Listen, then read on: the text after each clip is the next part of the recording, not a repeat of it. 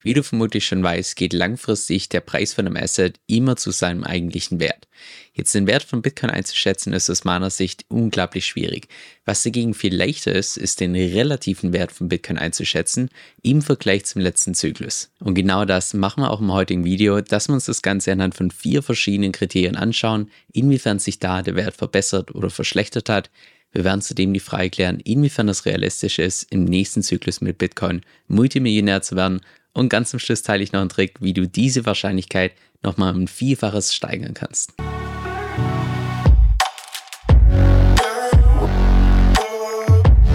Hi, mein Name ist Kevin Zöll und auf meinem Kanal lernst du über alles, was mit DeFi zu tun hat, Decentralized Finance, inklusive auch verschiedene Strategien, wie du damit ein passives Einkommen aufbauen kannst. Jetzt im heutigen Video schauen wir uns mal die Entwicklung von Bitcoin an, im Vergleich zum letzten Zyklus anhand von vier verschiedenen Bereichen. Die erste Kategorie ist, dass wir uns mal die ganzen Entwicklungen auf Bitcoin anschauen. Da gibt es aus meiner Sicht im Vergleich zum letzten Zyklus sechs spannende Neuerungen, die es wert sind, mal durchzugehen beginnen mit den Ordinals. Das ist ein Protokoll, was damals von dem Entwickler Casey im Dezember 2022 gelauncht wurde. Und zwar erlaubte das Ordinals-Protokoll, dass du mit Hilfe von Inscriptions NFTs auf Bitcoin bekommst. Das ist ja auch beispielsweise das erste Ordinal, was damals im Dezember 2015 veröffentlicht wurde von diesem Entwickler Casey. Im März diesen Jahres kam dann noch eine Erweiterung von dem Entwickler Domo, der das Ganze erweitert hat um den sogenannten BRC20 Token Standard, der dem Wesentlichen erlaubt, dass du einzelne Tokens an einen Satoshi verknüpfen kannst und dann auch dezentral über die Bitcoin Blockchain handeln kannst. Ori war beispielsweise der allererste BRC20 Token, der jemals auf Bitcoin gelauncht wurde, hat mittlerweile ein Market Cap von mehr als 100 Millionen und ist damit mit Abstand auf Platz 1. Ich meine, dass die Nummer 2 Stand heute gerade mal ein Zehntel von dem hat. Also Audi führt den Space definitiv an. Ich persönlich habe mir damals den Spaß mit den BRC20 Tokens auch nicht hingehen lassen. Ich habe damals ziemlich genau zum absoluten Peak vom Hype habe ich 1000 Pepe Tokens gekauft, mit denen ich mittlerweile, ja, ich glaube 98% im Minus bin. Im August dieses Jahres ging dann noch Thorchain Landing live, womit es zum allerersten Mal in der Geschichte von Bitcoin möglich war, native Bitcoins komplett dezentral zu beleihen. Das heißt, dass du dir gegen deine Bitcoins den Kredit aufnehmen kannst, eben beispielsweise verschiedenen Stablecoins oder auch anderen Kryptowährungen und dass du auch beispielsweise die Thorchain komplett dezentral deine nativen Bitcoins in andere native Assets tauschen kannst, was es so zuvor auch noch nie gegeben hat, dass du das komplett dezentral machen kannst. Dann im Oktober dieses Jahres wurde das White Paper zu BitVM veröffentlicht, also Bitcoin Virtual Machine, was im Wesentlichen aufzeigt, dass es Stand heute schon ohne ein weiteres Update möglich ist, auf Bitcoin komplexe Smart Contracts abzubilden, indem man die entsprechend aufteilt auf verschiedene Transaktionen. Jetzt Stand heute gibt es da meines Wissens nach noch keine wirkliche Anwendung, aber langfristig gesehen klingt das auf jeden Fall vielversprechend. Kurze Zeit später, ebenfalls im Oktober, hat Lightning Labs dann ein Protokoll veröffentlicht, mit dessen Hilfe es möglich ist, sogenannte Taproot Assets direkt auf Bitcoin zu launchen und das ermöglicht im Wesentlichen zum allerersten Mal in der Geschichte von Bitcoin, dass man direkt Stablecoins auf Bitcoin launchen kann, sodass auch Bitcoin genauso auch wie Ethereum irgendwann mal zu einem Multi-Asset-Netzwerk wird. Und noch die letzte technische Neuerung, was das Lightning Network angeht, das gab es ja bereits im letzten Zyklus, allerdings ist es im Vergleich zum letzten Zyklus mittlerweile mehr als doppelt so groß. Und ja, das Lightning Network hat definitiv noch seine Challenges. Und ja, vielleicht entwickelt sich das Ganze nicht ganz so schnell, wie sich das die allermeisten hoffen, aber es geht zumindest in die richtige Richtung. Kurzes Zwischenfazit an der Stelle, also rein entwicklungstechnisch hat sich doch einiges getan bei Bitcoin im Vergleich zum letzten Zyklus und vor allem gab es auch mehrere Neuerungen, die einfach den Use Case von Bitcoin so ein Stück weit erweitern, sodass auch Bitcoin tatsächlich irgendwann mal langfristig nicht nur diese Art digitales Gold ist, sondern noch zusätzliche Anwendungsgebiete bekommt. Und genau das sehen wir auch beispielsweise, wenn wir uns die Daten auf DeFi Lama anschauen. Da sehen wir, dass Bitcoin derzeit ein TVL hat von ungefähr 237 Millionen. Und ja, das ist jetzt im Vergleich zu Ethereum relativ wenig. Damit ist allerdings Bitcoin schon Stand heute die elfgrößte Chain im DeFi-Space. Das heißt, ich kann mir gut vorstellen, dass Bitcoin da im Zeitverlauf immer mehr diese Rangliste aufsteigt und irgendwann mal jetzt nicht ganz so groß wie Ethereum, aber zumindest mal in die Top 10 kommt. Dann die zweite Neuerung, was Bitcoin angeht, im Vergleich zum letzten Zyklus, dass mit diesem Launch von diesem potenziellen Spot-ETF Bitcoin zum allerersten Mal Teil wird von unserem traditionellen Finanzsystem. Und ich persönlich gehe ganz schwer davon aus, dass diese ETF-Geschichte vielleicht kurzfristig überschätzt wird, aber langfristig komplett unterschätzt wird, was es tatsächlich mit Bitcoin macht. Denn wir haben allein in den letzten paar Monaten gesehen, dass ganze vier der 20 größten Vermögensverwalter der Welt einen Antrag gestellt haben für einen Bitcoin Spot ETF unter anderem auch BlackRock, der absolute Platzhirsch mit ungefähr 9 Billionen Assets under Management. Also es gibt vermutlich kein mächtigeres Unternehmen, gerade was den Einfluss angeht. Die letzte Deadline von diesem Spot-ETF ist am 10. Januar und da die SEC bereits zuvor den Gerichtsprozess gegen Grayscale verloren hat, gehen mittlerweile die Bloomberg-Analysten mit einer Wahrscheinlichkeit von 90% davon aus, dass bis zum 10. Januar diese ganze Reihe an Spot-ETFs tatsächlich genehmigt wird. Jetzt warum denke ich, dass dieses Spot-ETF langfristig gesehen komplett unterschätzt wird?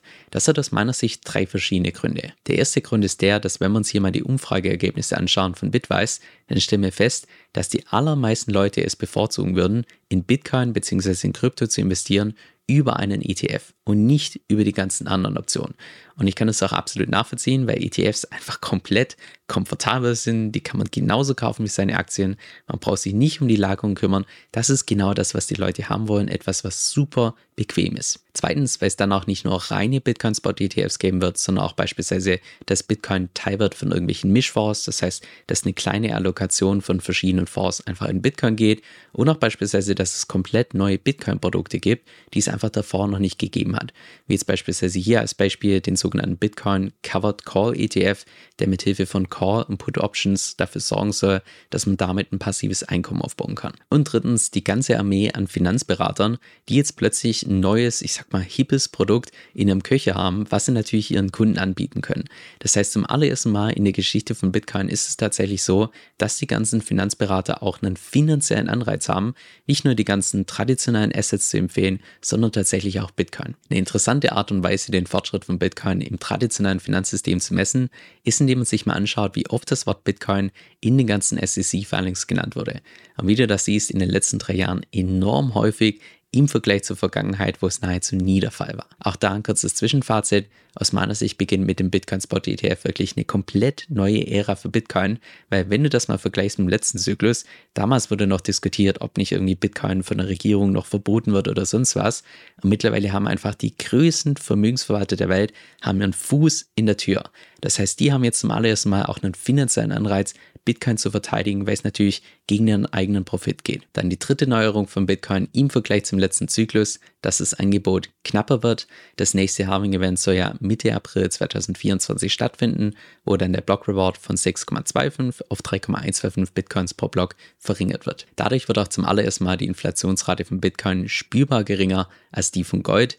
Und an der Stelle gibt es jetzt viele Leute, die sagen, ja, das macht jetzt in der Praxis keinen wirklichen Unterschied, ob das jetzt 1,7 sind oder ein bisschen weniger als 1. Wen juckt das? Aber an der Stelle muss man sich mal bewusst machen, dass der einzige Grund, warum sich Gold über Jahrtausende durchgesetzt hat als Vermögenswert, war tatsächlich die Tatsache, dass einfach das Angebot von Gold, dass man das nie zu irgendeinem Zeitpunkt stark erhöhen konnte. Und genau diese Eigenschaft, was Gold so besonders gemacht hat, das kann jetzt Bitcoin einfach noch besser. Und schon allein, wenn du dir die Goldproduktion mal im State anschaust, dann stellst du fest, dass trotz der Tatsache, dass Gold schon seit Jahrtausenden im Umlauf ist, dass ganze 86% von seinem Supply, also von seinem Angebot, in den letzten 200 Jahren gemeint wurde.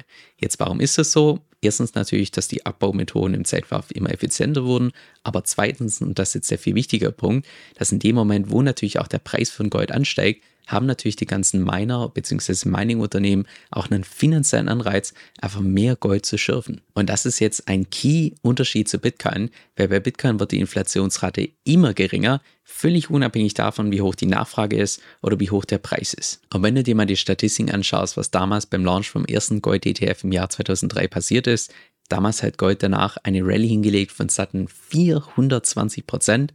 Aber das hieß natürlich auch gleichzeitig in der Praxis, dass jetzt die ganzen Mining-Unternehmen, was Gold angeht, das Vierfache mehr ausgeben können, um tatsächlich Gold zu meinen und die wären trotzdem noch in Profit.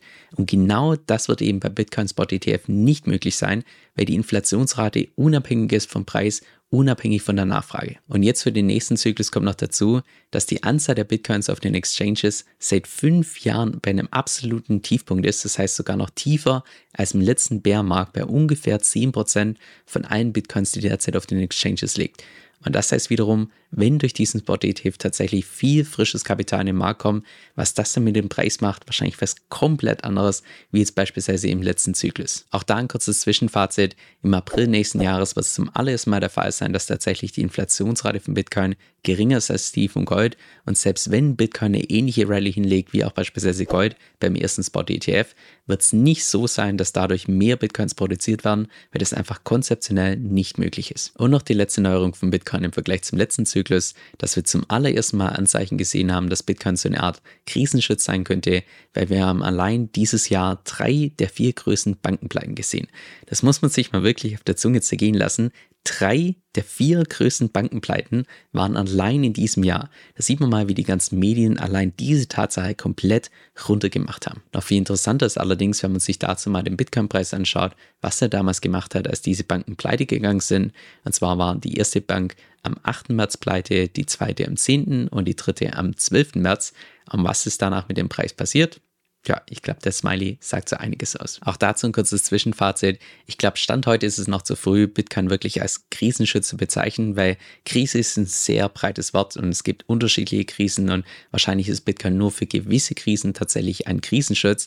Aber wir haben zumindest die ersten Anzeichen gesehen, dass Bitcoin nicht nur ein reines Spekulationsobjekt ist, wie es von vielen behauptet wird, sondern dass da auch im Kern wirklich eine Rettung dahinter steckt. Jetzt, wenn man sich mal die ganzen, ich sag mal, seriösen Preisprognosen für den nächsten Zyklus anschaut bei Bitcoin, dann fallen eigentlich die allermeisten so zwischen 100.000 und 170.000.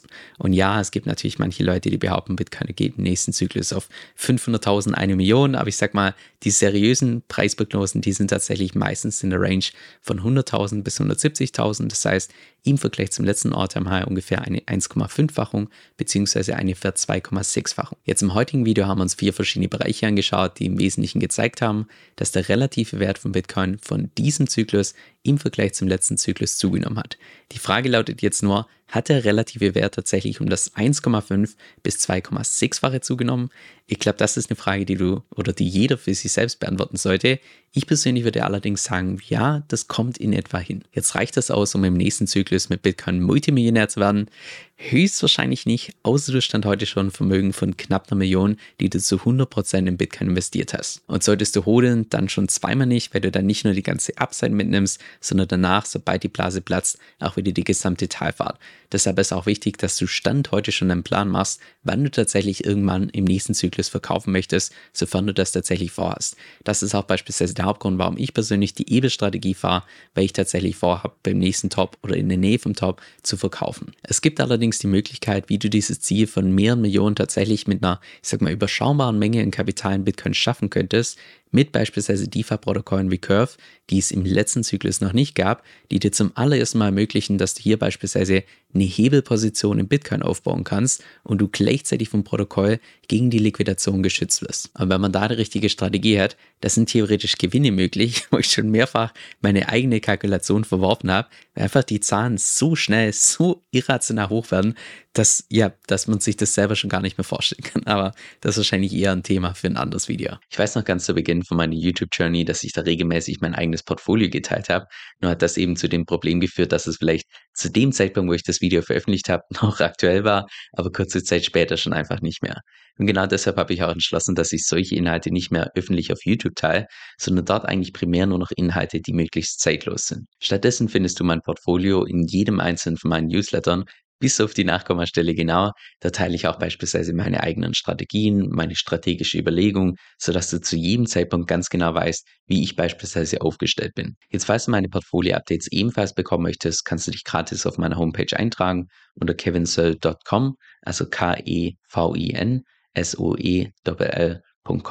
Dort einfach gratis eintragen und dann bekommst du ein bis zweimal pro Woche ein Update, wie es bei mir im Portfolio derzeit ausschaut.